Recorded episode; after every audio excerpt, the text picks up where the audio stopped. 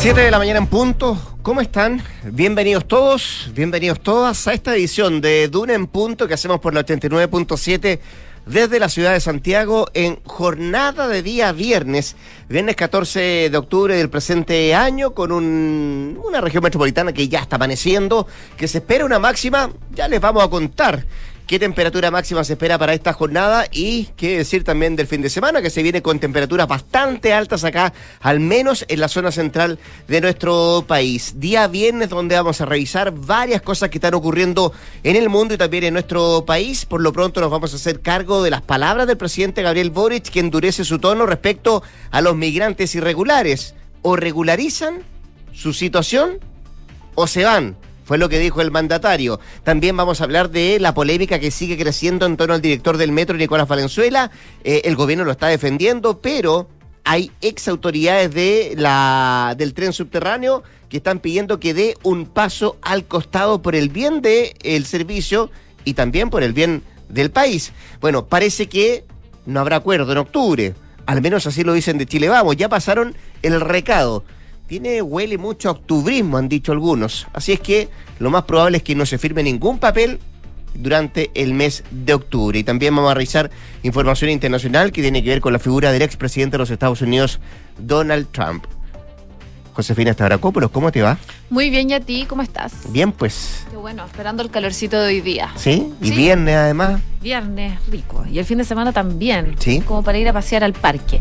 A esta hora 7 grados de temperatura como ya es habitual durante los últimos días, pero la máxima va a llegar hasta los 29.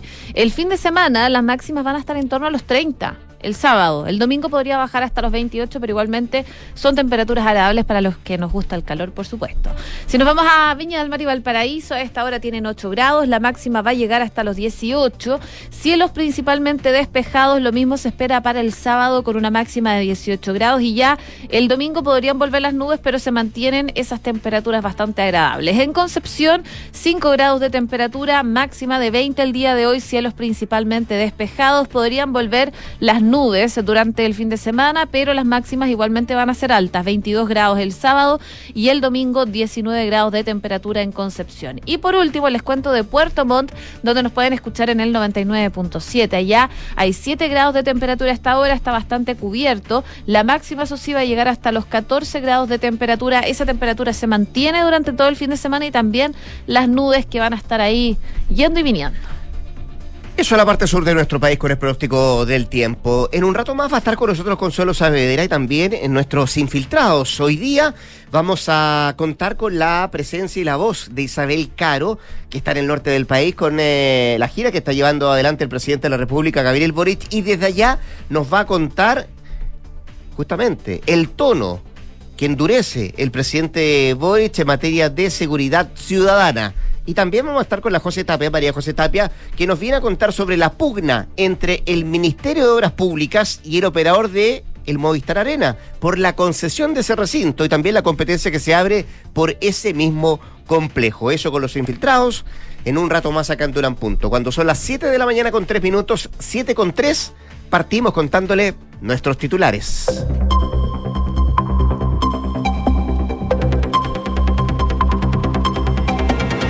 Presidente Gabriel Boric enfatizó que los extranjeros irregulares en Chile se regularizan o se van. Además, sobre la migración, eh, sobre los migrantes que cometen delitos, el mandatario también fue enfático en señalar que no van a permitir que la delincuencia se venga a instalar en nuestro país.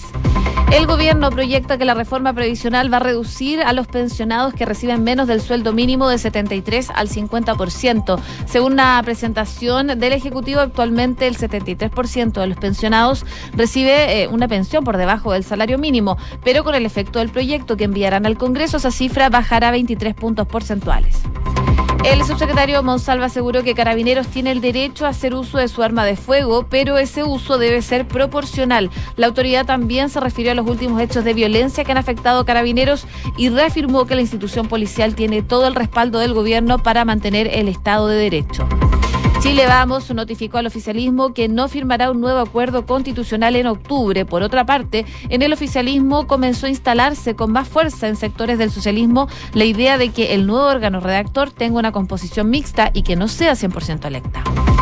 El ex presidente de Metro, Luis de Granch, dijo que por el bien de la empresa, Nicolás Valenzuela debe renunciar al directorio. Sostiene que nadie, menos un director, puede promover las evasiones. De todas maneras, desde el gobierno recalcaron que el director de Metro tiene todas las competencias.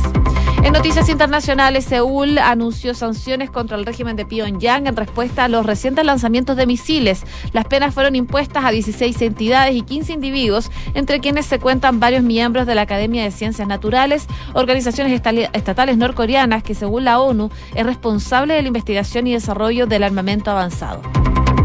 Y un tiroteo dejó al menos cinco muertos, entre ellos un agente de policías en Carolina del Norte. Un testigo describió el sospechoso del ataque como un hombre vestido de camuflaje y armado con una escopeta.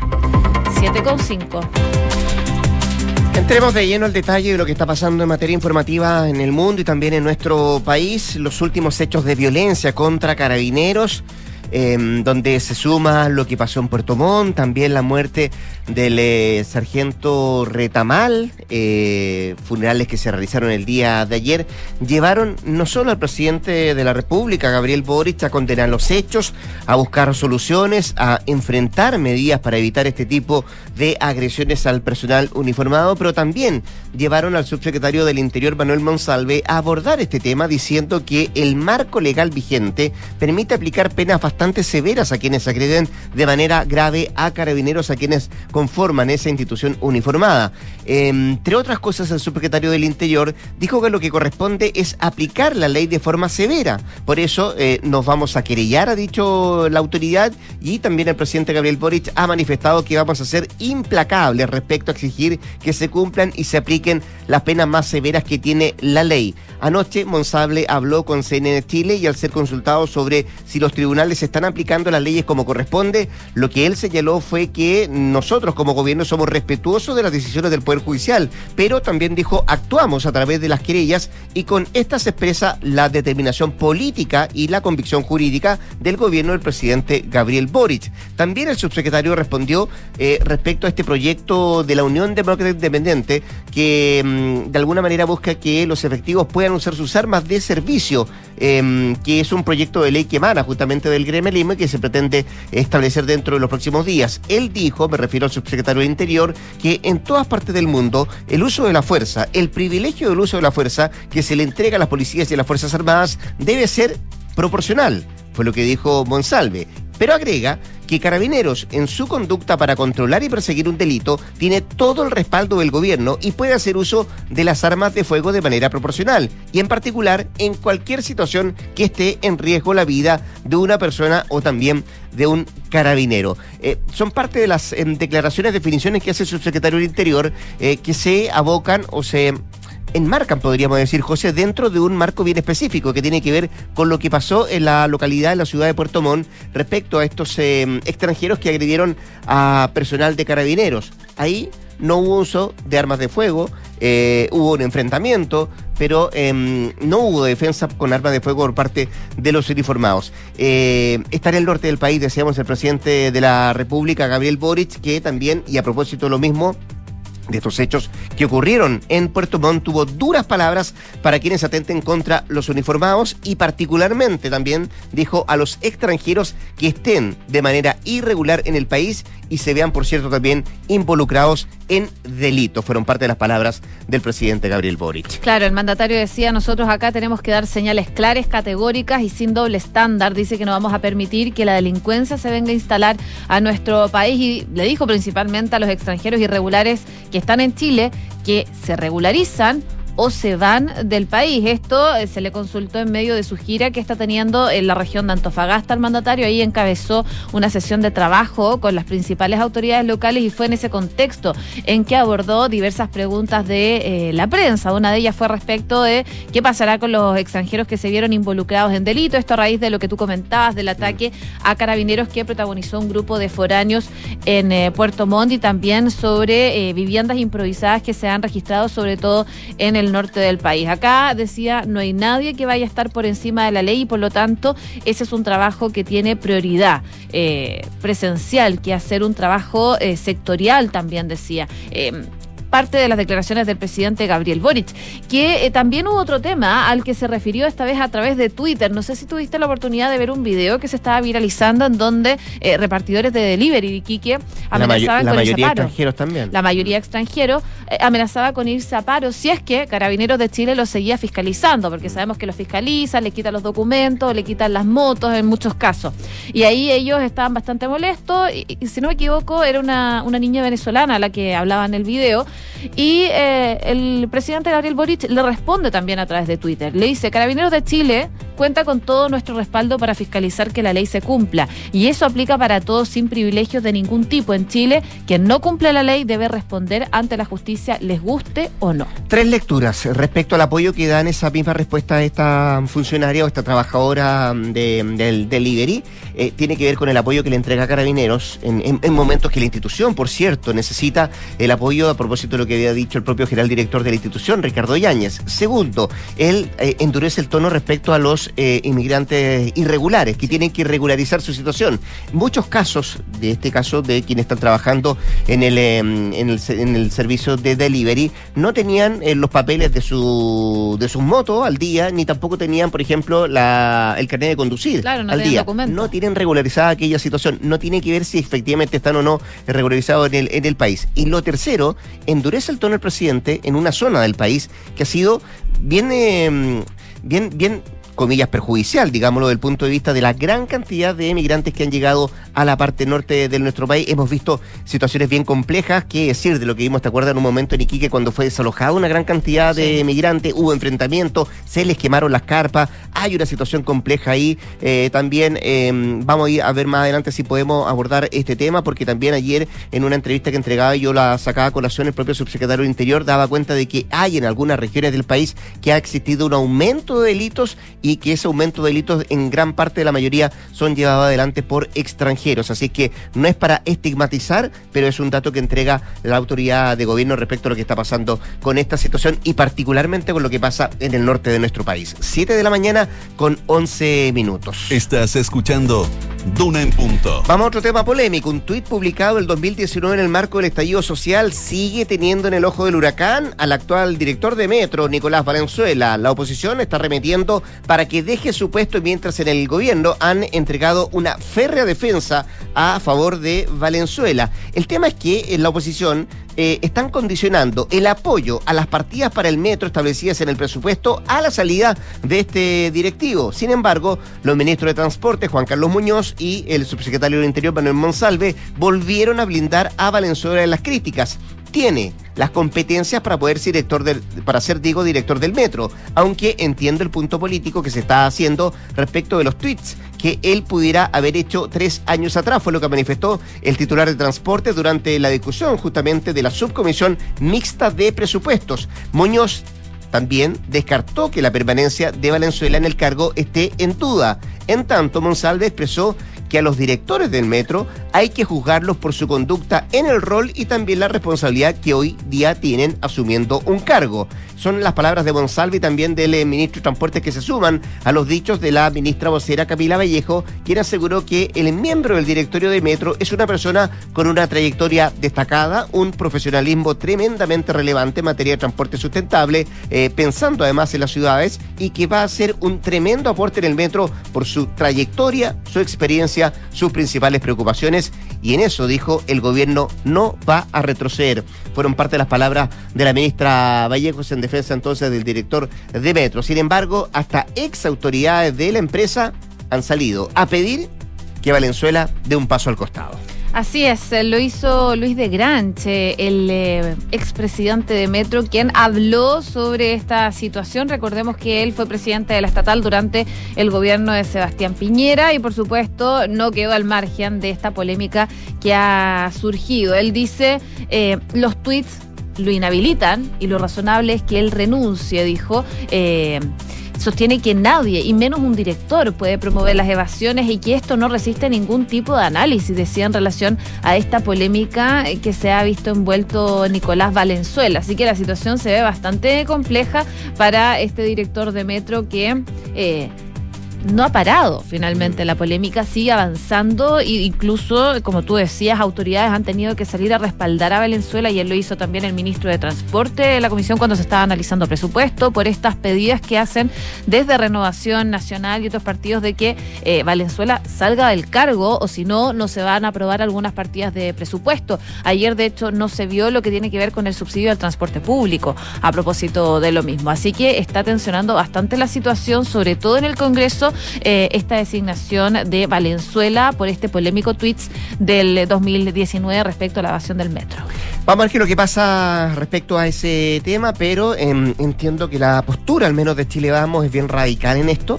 Eh, están condicionando, como tú decías, eh, el presupuesto de la, del servicio a que él dé un paso al costado, mientras se mantiene, por cierto, la defensa de parte de los ministros eh, para el actual director del tren subterráneo. 7 con 15. Estás en Duna en Punto. Parece, parece que al menos este mes, el mes de octubre, no va a haber acuerdo constitucional, no va a haber acuerdo constituyente, o al menos no vamos a ver eh, el papel tan anhelado de muchos de ver las firmas de los presidentes de los partidos políticos con representación parlamentaria eh, estableciendo que sí hay un acuerdo de cara a una nueva constitución para nuestro país. Al menos así lo dejaron entrever en Chile Vamos, donde se encargaron de despejar todas las dudas respecto a si esto es posible firmarse en octubre y también cerraron la puerta a esa opción. Ayer hubo reunión y el jefe de comité de la Unión Demócrata Independiente, el senador Iván Moreira, pidió la palabra y dijo que no van a firmar ningún acuerdo durante el mes de octubre. Agregó que tenemos voluntad de cumplir nuestra palabra empeñada de querer una nueva constitución y la vamos a cumplir.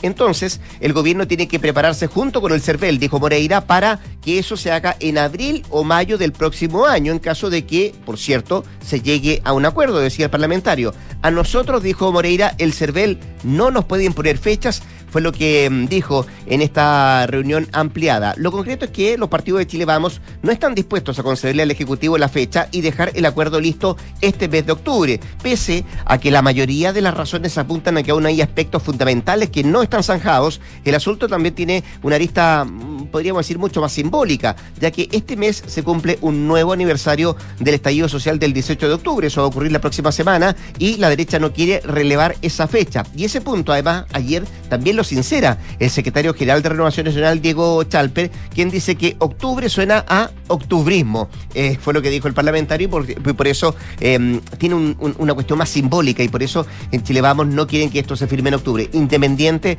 de que todavía hay que zanjar muchos puntos, todavía hay que acercar posiciones respecto, eh, si bien no a las, eh, a las bases constitucionales, a los 12 principios que ya da la impresión de que hay acuerdo, pero también al mecanismo, cómo se va a llevar adelante la reacción de esta Carta Magna. esto mientras en la moneda siguen presionando los partidos de gobierno para que acelere las conversaciones y así puedan cerrar eh, el acuerdo durante este mes de octubre. El mismo deseo es compartido por las colectividades oficialistas, pero esa aspiración parece se ha ido diluyendo con los días y cada vez se ve más imposible de cumplir de que exista una, una firma de este acuerdo en el mes de octubre. Vamos a ver qué es lo que pasa en esta jornada, en una nueva reunión de las partes y ver qué ritmo tienen las negociaciones, las conversaciones entre los partidos políticos. 7 con 17. Escuchas, Duna en punto. ¿Vamos al ámbito internacional? Vamos, porque hay noticias desde Estados Unidos. La Comisión eh, Legislativa que investiga este asalto del Capitolio estadounidense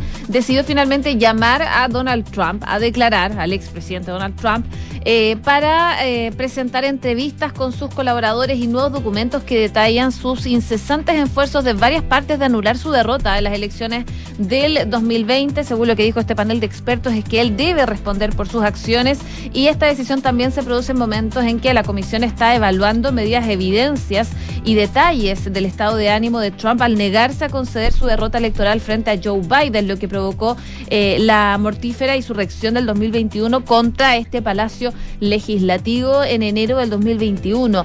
En eh, mensajes de servicios secretos nunca vistos, el panel mostró evidencia de la manera en que grupos de ultraderecha planeaban aportar la fuerza para tratar de mantener a Trump en el poder, eh, haciendo planes varias semanas antes del ataque contra Washington. Su plan es literalmente matar gente, leyó una pista entregada del servicio secreto más de una semana antes del asalto. Así que eh, va a tener que ir a declarar Donald Trump, no lo está pasando nada bien porque aparte de este punto en particular de la investigación al asalto al Capitolio también eh, está ahí eh, la investigación por los documentos que se llevó a su casa ahí en Maralago, documentos clasificados que sigue la investigación al respecto. Se muestra además un nuevo video donde se ve de lo que pasó aquella fecha del 6 de enero y donde eh, se muestra además cómo Nancy Pelosi fue una de las que se hizo cargo de lo que estaba pasando con los disturbios ahí en el Capitolio. 7 con 19.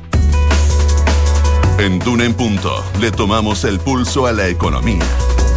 Revisamos los indicadores, la UEF 34.430 pesos, el dólar cerró a la baja 938, el euro en números azules 912, el IPSA 4.961 puntos al alza. Y el cobre 4,44 dólares la libra también en números azules. Miremos también que traen en las portadas algunos diarios económicos. Pulso hoy día destaca a propósito de la reforma previsional que el gobierno prevé una fuerte reducción en el número de pensiones menores al salario mínimo. Y también destaca que la oposición califica de optimista el plazo del ministro Mario Marcel de tener aprobada la reforma tributaria en marzo del próximo año. ¿Qué nos destaca el diario financiero? El gobierno apuesta por un código de pesca y adelanta que va a ingresar un proyecto distinto para regular a las salmoneras. El subsecretario de Pesca dice que se va a buscar incorporar materias como la cadena de comercialización, fiscalización, sanciones y régimen laboral. El próximo mes parten las conversaciones con la industria en lo que se destaca en materia económica en esta jornada de día viernes. 7 con 20.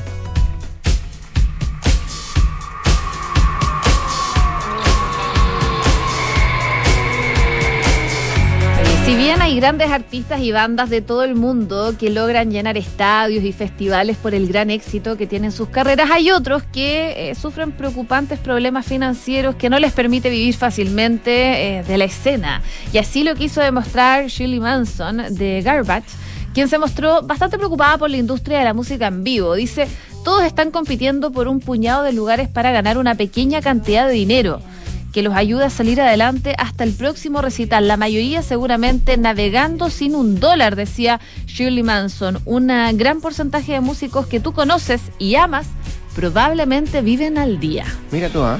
Así que debe estar bastante mal de plata. y, saliendo, y, saliendo, en defensa de sus colegas, además. De todas maneras. Con la música de Garbage, nos vamos a la pausa comercial. La José Stavrakopoulos va a volver a las 8 de la mañana para actualizarnos las informaciones acá en Duna.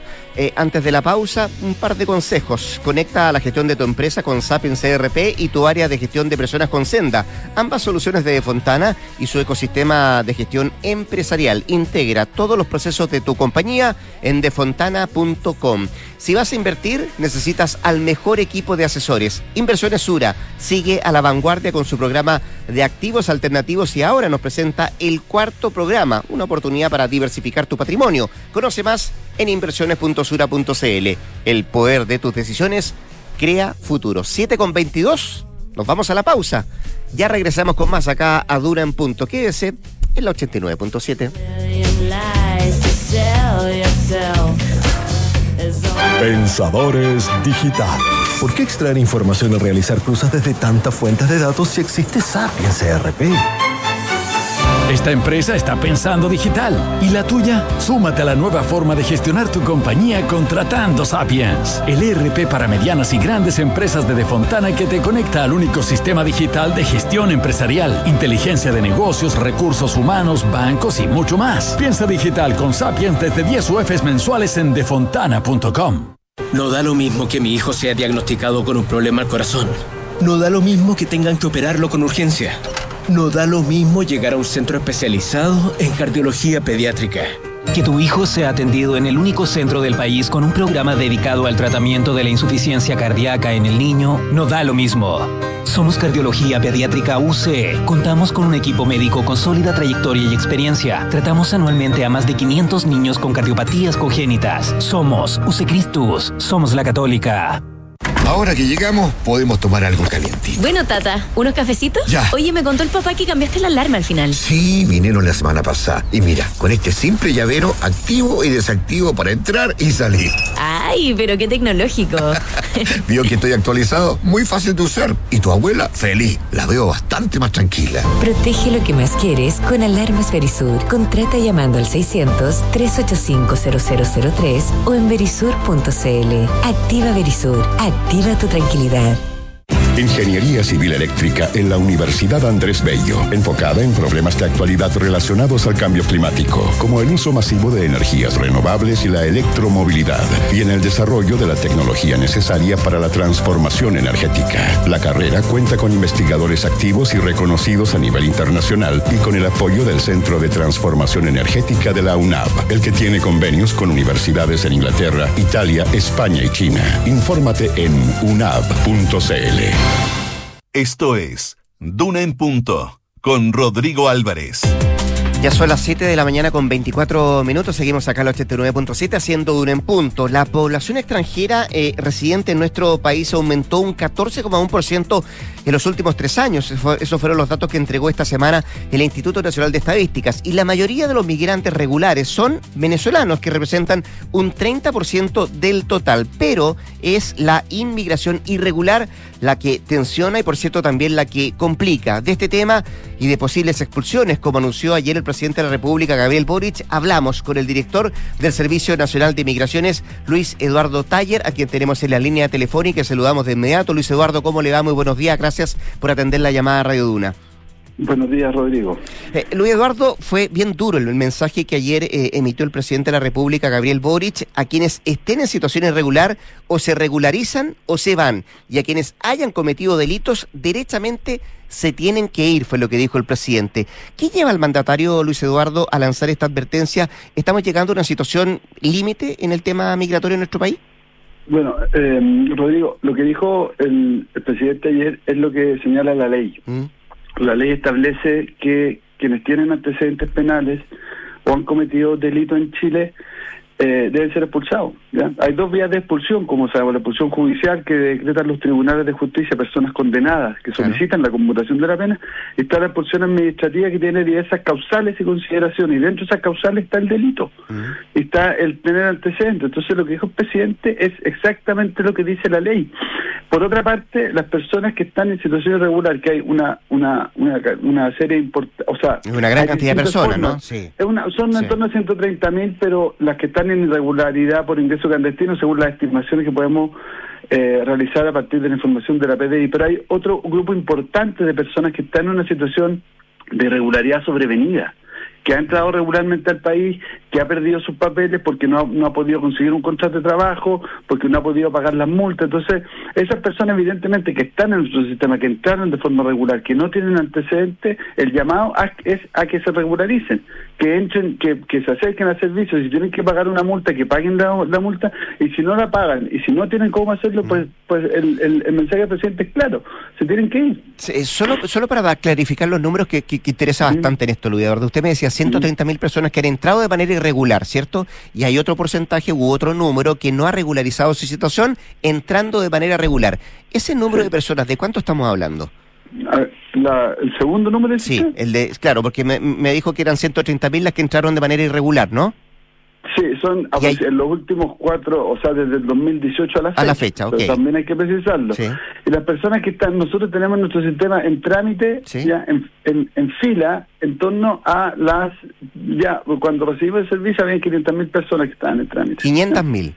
Esas personas muchas de ellas están solicitando. Perfecto. o están solicitando o la permanencia definitiva o una visa temporal.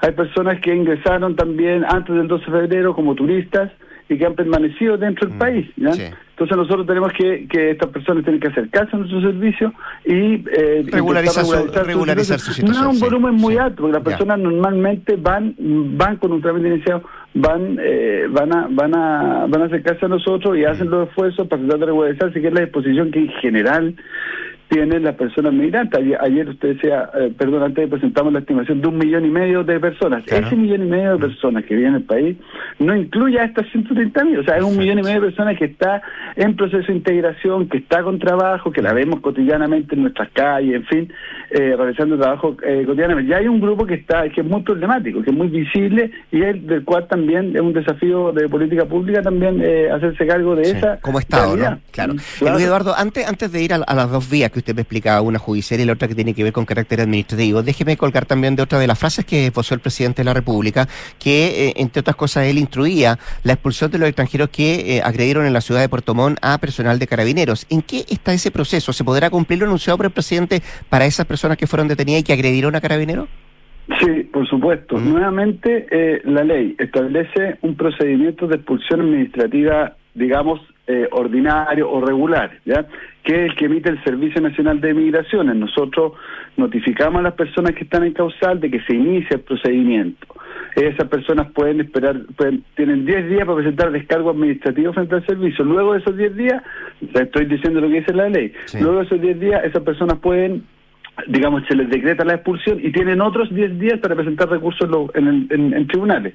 ¿Ya? Si el tribunal no falla en favor de ellos, bueno, lo expulsamos y se materializa la expulsión. Ese es el procedimiento que establece la ley y que dicho sea de paso, el gobierno ha presentado un proyecto para facilitarlo, para cortarlo, para desburocratizarlo. Ya- ya quiero ir a ese parte- proyecto, sí. Por otra parte, la ley establece ¿ya?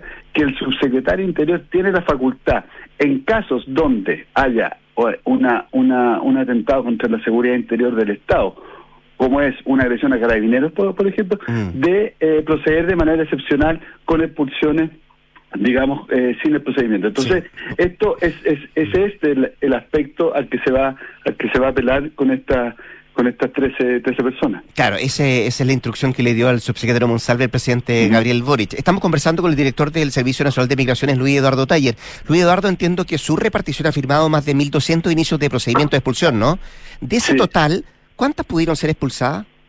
Mire, estamos en los tiempos todavía de que están presentando recursos. Hemos notificado, iniciamos 1.200. ¿Ya? hemos notificado de la expulsión a firme, o sea, se, se le informa a la persona que, que se inicia, que está en causal y que se va a iniciar un procedimiento de expulsión, se le dan los 10 días, ya. En- en el- y luego esos 10 días se le notifica de la expulsión a firme.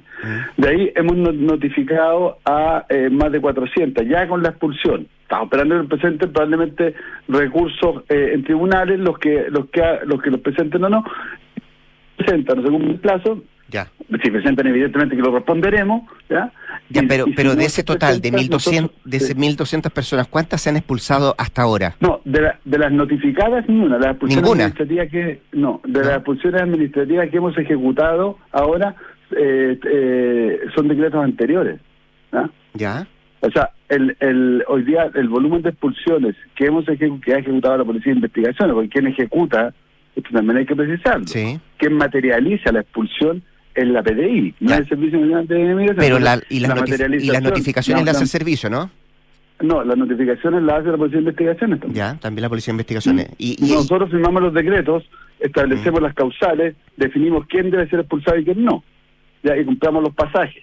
Ya. Eso, esa es la función que, que cumple el servicio. La materialización de las expulsiones, que a la fecha, en el año, ha- la PDI ha, ha materializado más de 800. Ya. A la misma altura del año pasado se habían materializado 500 y tantos. O sea, hemos expulsado más gente en contra de lo que normalmente se está diciendo.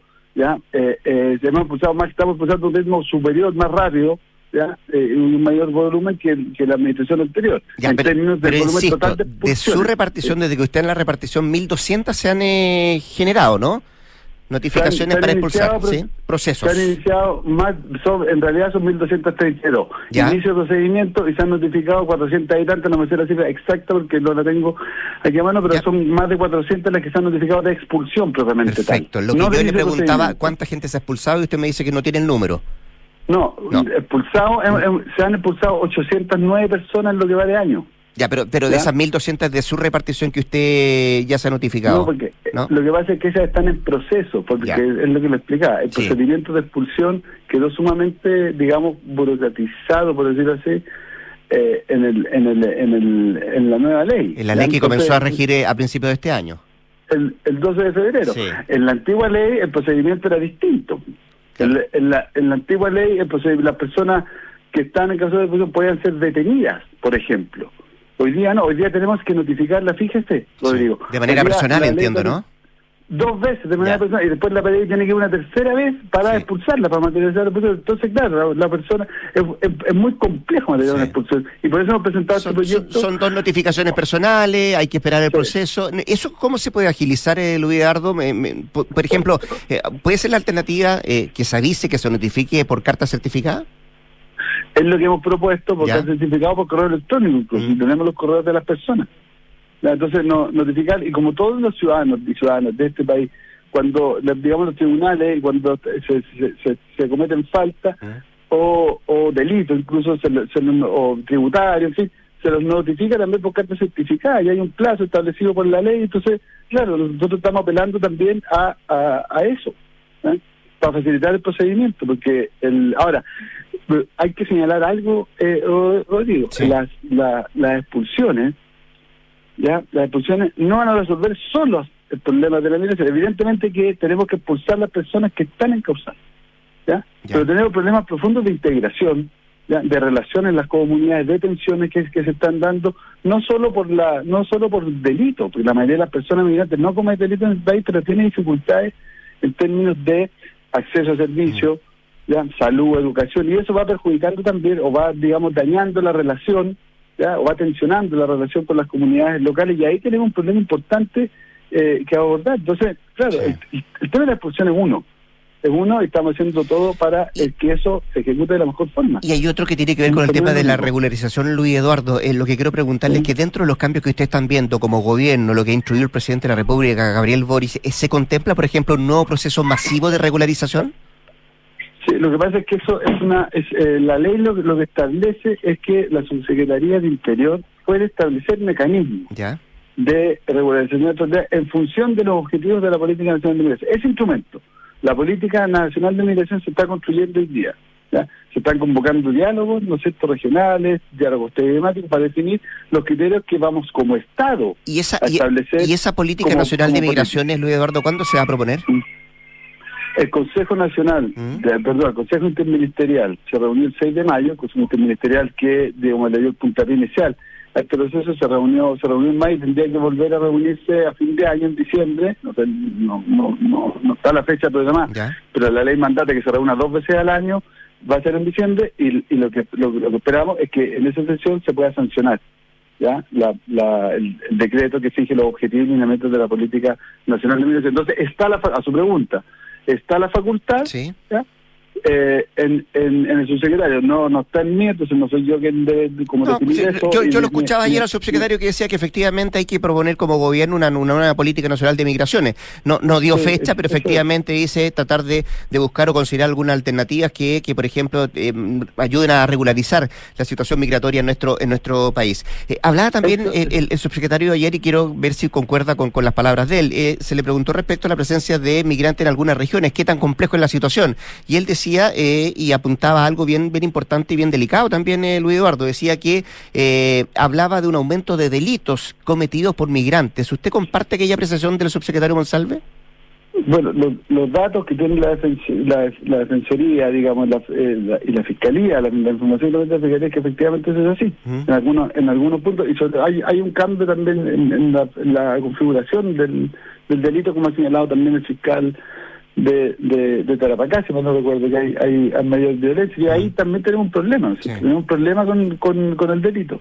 ¿ya? Em, y que, que va aumentando. Luis Eduardo, em, conversamos con Luis Eduardo Taller, el director del Servicio Nacional de Migraciones. Me imagino, y no sé si sabe o no, que está al tanto de que hay parlamentarios de Renovación Nacional que están pidiendo su salida por segunda vez. Eh, creo que es la tercera, porque me, lo han pedido, me imagino, o sea, no- no- Me acuerdo, no- que, me, acuerdo que en julio hablamos en la última vez y, y yo le preguntaba a propósito de lo mismo y usted se había sorprendido, pero esta vez eh, en- entiendo que es la eh. segunda o tercera que están pidiendo su salida. Sí, eh, sí, el- no he visto, me, el- leí ayer en, en tarde, en una, me mandaron la noticia de, una, de, una- de un, de un portal donde entiendo que le enviaron un oficio a la, eh, a la ministra, pero yo no he visto el oficio. Lo Me acusan, gustaría- me gustaría lo acusan de desmantelar el servicio en algunas regiones y de procurar cargos para la coalición gobernante. No, eso no es así. ¿No? Eso es, es absolutamente falso. ¿Pero han salido directores No. regionales? Sí, al- sí, claro. Han, han, han, han sido, han continuado directores re- regionales. Hay algunos que han continuado y otros que han salido. ¿Cuántos han salido? Han salido hoy día hemos no- notific- notificado o sea nos presentaron la renuncia cuatro directores regionales. Ya. Ya. Eh, dos se se se, man- se mantienen dos se mantienen de la administración eh, an- anterior, y hay en torno a 10 que se que se que se que fueron no- notificados porque no no han cambiado porque esto es alta dirección pública. O sea a ver vamos, vamos vamos a contextualizar estos directores regionales del Servicio Nacional de Migraciones fueron nombrados en la administración anterior, sin concurso. Sin concurso. ¿ya? La ley establece que ahí debe haber un concurso público. ¿ya? Entonces, y, y la gente que se nombró en general no era gente que pertenecía al servicio de la antigua gobernación, no era gente que, que venía afuera. Y era gente que, y, y- y- en muchos casos estábamos teniendo dificultades, la verdad, con la con la con, con, con la forma en que estaban desarrollando el- la, la gestión eh, en el servicio, ¿no es cierto? Entonces, hay un calendario que está en proceso, ¿ya? En términos de estos concursos de alta dirección pública que, que establece eh, el servicio civil. Y ese proceso está en marcha. Entonces, en el corto Solo- plazo solo- tendremos a las direcciones. Y hoy día está subrogando en esos servicios donde no hay di- dirección personal competente en general de la área jurídica, que es la subrogancia legal que tienen en, en- en cada una de las regi- regiones, se hizo esa, eh, esa subrogancia y eh, los concursos están ya están ya en, en, eh, en proceso. En ningún caso hay un proceso de desmantelamiento. Eso es una es una digamos una distorsión completa de la realidad. Aquí en regiones estamos fu- funcionando, hemos descentralizado la representación judicial del servicio en las regiones. En algunas re- regiones hemos también delegado la, eh, la, la atribución como mandata la ley, que podemos ir delegando funciones. En las regiones hemos también delegado la función de autorización de salida. En la región de Arica, por ejemplo, el director regional tiene esa facultad y en todas las regiones los directores, las direcciones regionales subrogantes, porque esas, las, las, las personas que fueron notificadas no, no, no estaban, digamos, no eran, eh, eh, estaban en un estado de suplencia, Ya. No eran los directores del definitivo. Entonces, y, y, a- y aún así hemos de- delegado la representación judicial del servicio, entonces en ningún caso se está desmantelando el servicio. El, el, con la subcomisión mixta del, del Congreso, ya hace dos días atrás, nos aprobó el presupuesto para el año 2023, que es un presupuesto de continuidad. Es- son exactamente, eh, digamos, son prácticamente los mismos re- recursos. ¿Los mismos recursos? eh, el 20 bajó en un 1,5%. Ya, ya. O sea, muy, muy poco. Se, se- se decía que había bajado mucho más. Pero bueno, en fin, vamos, vamos a seguir No, hablando es- seguramente es, en que otro. Eso es falso, sí, es, sí. Que eso, es que eso es falso, es que están, están- es- eso es absolutamente falso, y lo saben. Ya. Entonces yo la otra semana tengo que ir a la comisión para, para conversar este tema, la comisión de, de creo que de seguridad de la, de, de la Cámara. Perfecto. Luis Eduardo Taller, el director del Servicio Nacional de Migraciones, conversando con Duna esta mañana. Gracias, Luis Eduardo, que esté muy bien. ¿ah? Buenos días, Rodrigo. Igualmente, buen día. 7 con 40, vamos a la pausa. Invierte sin excusa con Ingebec Inmobiliaria. Ahora te ayudan a comprar un departamento en verde o con entrega inmediata pagando el pie hasta en 48 cuotas sin intereses. Descubre este y más beneficios en ingebecinmobiliaria.cl. Y en caso de faltar, ¿cuánto tiempo tu familia estaría protegida? Con el seguro de vida, ahorro y salud protección integral MedLife, tienes más protección para tu familia y más tranquilidad para ti. Solicita una asesoría en netlife.cl. Pausa, ya volvemos acá a Duna en Punto. Chile. Ceremonia de titulación de Vicente. Y lo más importante, le doy gracias a mi viejita, que aunque hoy ya no está, tenía toda la razón. Contratar un seguro de vida en MetLife fue la mejor decisión para que nunca nos faltara nada. Llegas a faltar, ¿por cuánto tiempo estarán protegidos? Solicita una asesoría en medlife.cl y conoce el nuevo seguro de vida Protección Integral. Más protección para tu familia, más tranquilidad para ti. MedLife, recorriendo la vida juntos. Cuando te ponen el pie, no siempre es una zancadilla.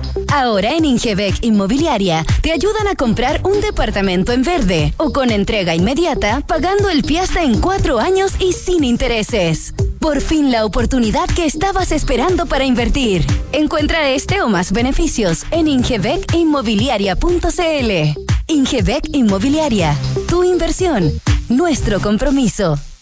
Eduardo, ¿sabes qué? Todavía no me decido si invertir en inmobiliarias, en la bolsa. ¿Y por qué no los dos? En dólares. ¿Los tres?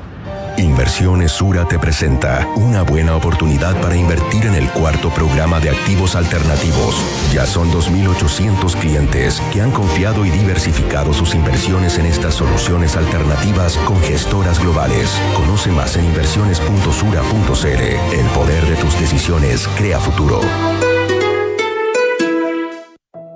En la Universidad del Desarrollo, el futuro está más cerca. Contamos con la mejor tecnología en laboratorios y salas de clases para que experimentes nuevas formas de aprender. Podrás acceder a intercambios y doble grado en prestigiosas universidades extranjeras y mientras estudias te incorporarás tempranamente al mundo laboral. Universidad del Desarrollo, acreditada en nivel de excelencia por seis años en todas las áreas. Decide, desarrolla, impacta. Enfrentar el cambio climático es tarea de todos. Duna, por un futuro más sostenible. De acuerdo con un estudio de la Organización Europea de Regulación Financiera, Finance Watch, los 60 mayores bancos del mundo tendrían 1,35 billones de dólares en créditos expuestos a activos de combustibles fósiles, lo que podría significar un alto riesgo para sus operaciones con el fin de cumplir con los compromisos internacionales relativos al clima, como el Acuerdo de París, muchos de ellos se convertirían en activos que perderán su valor, suponiendo grandes pérdidas para los bancos. Las entidades financieras juegan un rol clave en la descarbonización de la economía, por lo que se hace imprescindible que el sector privado cuente con nuevos y más eficientes planes de inversión para alcanzar la meta de cero emisiones. Acciona, expertos en el desarrollo de infraestructuras sostenibles para recuperar el planeta. Maca, ¿qué haces por acá? Hola Javi, qué rico verte. Pensé que estaban de vacaciones. Sí, regresamos ayer. Estuvimos en el sur con los niños dos semanas y nosotros descansamos N. Me imagino. ¿Y cómo hicieron con la casa tanto tiempo? Todo perfecto. Contratamos la alarma de Verisur antes de irnos y resultó genial. Pudimos controlar desde la app la casa y así estar más tranquilos. Ya, qué buena. Protege lo que más quieres con alarmas Verisur. Contrata llamando al 600-385-0003 o en verisur.cl. Activa Verisur. Activa tu tranquilidad. ¿Cómo desarrollar las habilidades de mi equipo? ¿Cómo fomentar el liderazgo de mi empresa? ¿Cómo...? ¡Ey! Deja las preguntas y actúa como un líder. Contrata a Mando Medio, los expertos en capacitaciones, coaching, evaluaciones y más. Conoce más en mandomedio.com. ¡Gracias, Mando Medio! Oye, ¿subiste la última de Soto? No, ¿qué hizo ahora? Se compró un auto. Nah. ¿Pero cómo? ¿Y de cuándo se metieron en ese cacho? Parece que ayer la señora no lo quiere ni ver. Ahora sí que la embarró. Pero ¿cómo tan huevo? Se parte de la nueva experiencia de tener un auto. Suscríbete a smarticar.cl sin hacer trámites, pagar mantenciones, patente ni seguros. Smarticar. Comprarse un auto no es smarty. Escuchas Duna en punto. Duna 89.7. Son los infiltrados en Duna en punto. Momento de infiltradas, Consuelo Saavedra, ¿cómo te va? Muy buenos días. Hola, ¿cómo estás? Buenos días. ¿Todo bien? José Tapia, ¿cómo estás? Buenos días. Buenos días, todo bien, gracias. Y también Isabel Caro, desde el norte del país. Hola Isa, ¿cómo te va? Hola, ¿cómo están por allá? Sé que tiene poco tiempo, así que partamos de inmediato con usted. Sí. Tiene que tomar el transfer, volver a Santiago. Cuéntenos, qué duro el mensaje del presidente en materia de seguridad ayer desde el norte, ¿no? Sí, Rodrigo. Bueno, esta ha sido una gira marcada por eh, esta profundización del tono del presidente Gabriel Boric respecto de dos materias. Eh, uno, el tema de seguridad, pero también el tema que justamente tú abordabas en la entrevista eh, antes de la pausa, eh, que tiene que ver con la migración, que además es un tema sumamente sentido acá en el norte del país. Eh, y eh, bueno, el presidente ha, ha aprovechado de alguna manera este escenario, ¿cierto? Eh, para dar mensajes eh, respecto de la no validación de la violencia, haciendo gestos también a las policías, sobre todo tras el asesinato del sargento Carlos Retamal, y también por el ataque sufrido eh, por este grupo de funcionarios policiales en Puerto Montt, el que fue cometido justamente por un grupo extranjero. De hecho, el primer día el presidente llega y eh, hace un anuncio en esa materia, dice que ha instruido al subsecretario del Interior a tomar acciones eh, para iniciar la expulsión de estas personas que estuvieron involucradas en, en estos hechos y lo hace justamente Rodrigo eh, a pocos días además de que se conmemore eh, un nuevo aniversario del estallido social eh, el próximo martes, ¿cierto? Un nuevo 18 de octubre que lo va a encontrar a él por primera vez además en la moneda. Entonces, las señales que el presidente también van eh, en línea un poco con... Eh, un trasfondo eh, político también comunicacional, por supuesto, pero eh, apuntando justamente a un, a, un, a un análisis que se instala después de la derrota del plebiscito del 4 de septiembre. Eh, lo que nos dicen en la moneda es que el presidente está consciente de que hoy día tiene eh, desafíos importantes para retomar el control de la agenda y contener también sus niveles de desaprobación eh, luego de esta derrota, porque le quedan todavía tres años de gobierno. Y la evaluación que se hace ahí es que hoy las preocupaciones principales de la gente trascienden finalmente el debate constitucional y por lo tanto es momento de desplegarse y gobernar El presidente además ha estado haciendo un despliegue junto a su ministro a propósito de, de señales, sobre todo en materia presupuesto, ¿cierto? De estos avances que hay en, en temas como la seguridad, aumentos presupuestarios significativos en materia de seguridad ciudadana y otro. Y de hecho su agenda acá ha estado marcada también por, por ese tema. Eh, y, el, y el análisis que se hace eh, tiene que ver también con eh, dejar un poco atrás esta lógica que eh, venía instalando el presidente eh, previo al plebiscito constitucional. Él recorre varias regiones, ¿cierto? Pero con un foco siempre eh, como horizonte, digamos, la elección del, del 4 de septiembre que finalmente eh, terminan perdiendo. Y hoy día, por lo tanto, eh, el foco del presidente está en dar señales. eh, en línea eh, con las preocupaciones finalmente que tienen hoy día eh, las personas, sobre todo, como decíamos, en materia de delincuencia y migración. ¿Dirías que, cuál es el eh, balance que cuál es el balance que, que hacen en el, en el equipo de presidencia y pensando que ya todos los focos van a estar en bueno y cuándo visita la Araucanía? ¿En qué sentido balance, Consuelo? El balance de la visita. Eh, de- de- ¿siente, siente que fue que cumplió con los objetivos o eh, o no? ¿Fue bien Sí. recibido o no? Sí, en general hay una buena evaluación, sobre todo porque eh, sienten de alguna manera que el mandatario ha logrado como eh, marcar puntos políticos eh, que han sido agenda. eh, como relevados y que, y que más allá de, de una agenda como más regional que ha tenido que ver eh, también con, con el tema energético, eh, ha hablado harto de, de temas nacionales, sobre todo, eh, como les decía al inicio, de eh, el asesinato, ¿cierto?, eh, del sargento Carlos Retamal, eh, de estos ataques que han habido a carabineros, eh, de cómo el gobierno también va a enfrentar esta relación con eh, esa institución, sobre todo en un momento particularmente sensible, además, como, como les decía, que va a ser la próxima semana, el gobierno está preparando planes de contingencia porque saben, eh, decía ayer el subsecretario Monsalve, que podrían haber eh, desórdenes, entonces todas las señales que ha dado el presidente en este endurecimiento de tono también apuntan de alguna manera a eh, preparar un poco el camino para, para, para lo que va a ser eh, esa fecha también. Eh, ¿Vas a ser claro, dominador bueno, ahora o no? Sí, vamos a ser dominador y como decías tu Consuelo, que pendiente la Araucanía. Eh, el presidente ha dicho que va a ir sí o sí antes de fin de año, pero todavía no tenemos una fecha. Sus ministras sí se han desplegado por allá. Eh, ayer la ministra Analia Uriarte visitó la zona también en ese despliegue para dar a conocer eh, las medidas en materia presupuestaria. Eh, y le están preparando un poco ahí eh, el escenario al presidente para que él pueda ir eh, pronto, Mm. pronto, pronto dicen en la moneda. Pronto se tiene que ir usted, así que muchas gracias Isabel Caro. ¿ah? Gracias, que que esté bien. bien. Buen retorno Santiago. Eh, José Tapia, hablemos de es Movistar Arena, de la concesión de ese recinto, de la pugna con el Ministerio de Obras Públicas y quién lo opera hoy por hoy, eh, y cómo crece también el apetito por, eh, por otros entrar en la competencia, ¿no? Claro, tal cual. Eh, Pensé que íbamos a hablar de recitales. de los próximos recitales que se vienen. Se vienen ahí también. Exacto. claro. Eh, el, te- el tema del Movistar Arena en realidad es eh, un ejemplo de lo que ha ido pasando con la, con la dirección de, concesiones desde que partió la pandemia hasta, hasta hoy día. Eh, este, este pugna o problema parte justamente por el tema de, la pandemia. El Movistar Arena estuvo eh, prácticamente cerrado durante todo el 2020 y el 2021. Si, si tradicionalmente se hacían 100 conciertos anualmente, el 2020 se hicieron 15. eh, justamente por las restricciones de aforo y todo. Y al igual que muchos otros operadores de concesiones, se le pidió a la dirección de concesiones una extensión de este contrato.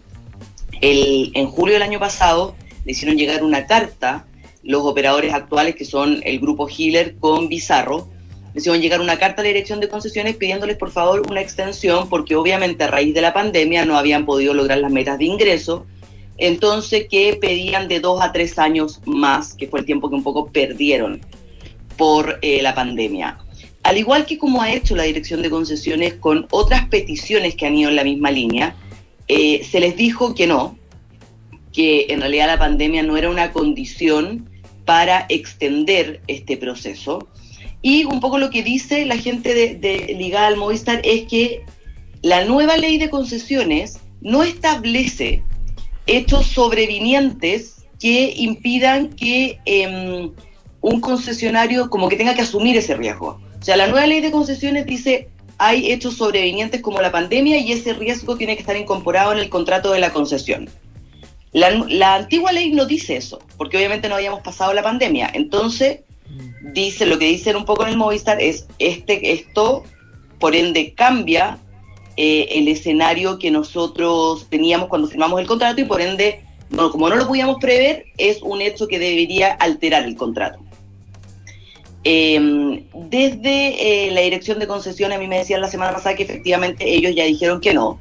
Y lo que viene ahora es una etapa de eh, comisión conciliadora que se llama, que en la antigua ley de concesiones era el panel técnico, que básicamente es una instancia donde cada parte escoge a integrantes para lograr un acuerdo. Y si no se logra un acuerdo ahí, esto pasaría a la comisión arbitral y podría incluso judicializarse.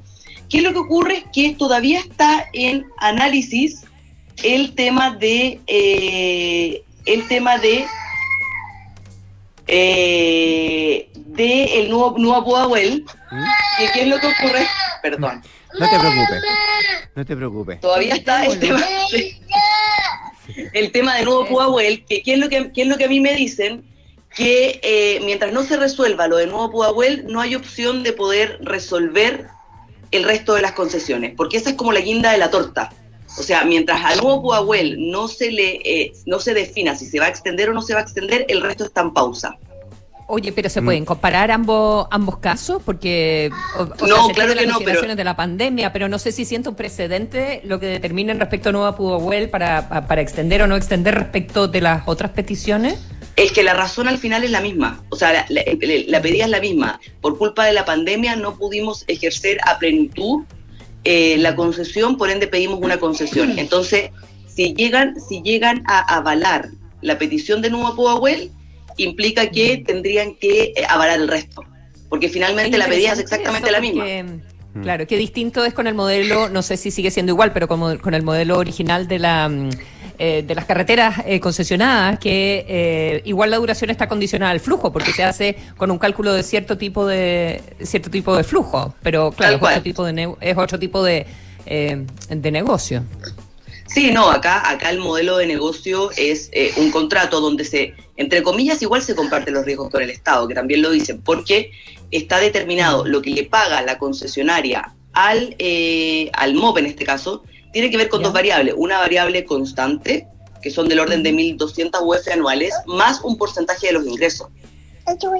Y ese porcentaje de los ingresos, también lo que dicen un poco en el Estado, aquí se comparte el riesgo. Eh, Pero en el caso del aeropuerto, José, la- eh, es diferente, ¿no? Los porcentajes respecto a, por ejemplo, el riesgo económico que corre el Estado respecto a las concesionarias es diferente, ¿no? O sea, en el caso del, del Estado, gran parte de los ingresos del- de la concesionaria se van al, al, al MOP. Al MOP. Es del claro. orden, en algún momento fue del orden del 70% que pagaba me, eh, la me decían que, al me decían que cerca del 78% incluso. Imagínate. Mm. O sea, siempre fue la mayoría. Y ese es un poco el, el- el ampararse, el ampararse que dice la- el, el- el Estado. Oye, nosotros igual compartimos el riesgo. Pero en el lado de las concesionarias, dicen, pero en el lado de las concesionarias, claramente dicen, oye, si les pagamos gran parte al MOP, igual nosotros estamos perdiendo un gran porcentaje. Entonces, todavía hay mucho paño que cortar. El tema es que la concesión, del, la concesión del Movistar Arena termina el 2024 y ya se publicó en el portal de concesiones la apertura de la licitación para el 2023. Entonces, lo que dicen en el, en el gobierno, es, nosotros ya tomamos la decisión Claro. de no extender el contrato. Y lo que dicen en la concesionaria es, ellos dicen eso, pero nosotros esto lo vamos a pelear hasta, hasta la justicia. Vamos a llegar hasta la justicia para lograr pelear este cuento. Por ende, nosotros vamos, esperamos que nos den un mínimo de años más. Ya, pues. Vamos a ver qué es lo que nace pasa. Una, nace una estrella. Yo Sí. creo que. ¿Cómo se, cómo se llama nuestro invitado? invitado? Javiera. Javiera. Sí. Javiera. Ella No. quiere participar Sí. en los infiltrados y encuentro que le tenemos que dar un espacio permanente. P- Pero por supuesto, sí. Ahora, no tuvo un buen amanecer, parece eso, sí, ¿ah? No, no tuvo una buena sacada de acá. Claro. Quiere No. salir al aire. Sí, es solo eso. Si cuando la pone frente al micrófono, Se está calla feliz, se pone a completamente, hablar. sí. Gracias, José Tapia. Gracias. Perdón. No, está todo bien. Para nada. No, está bien, muy bien. Al Consuelo, contrario. muchas gracias. Un gusto, que tengan buen fin de semana. Igualmente para todos, ya se viene Hablemos en Off, están acá Nicolás Vergara, también Matías del Río, pero antes de eso, usted sabe, el análisis, viene la actualización de informaciones con Josefina Estabracópulos. Quédese acá en la 89.7, esto es una familia, buenos días.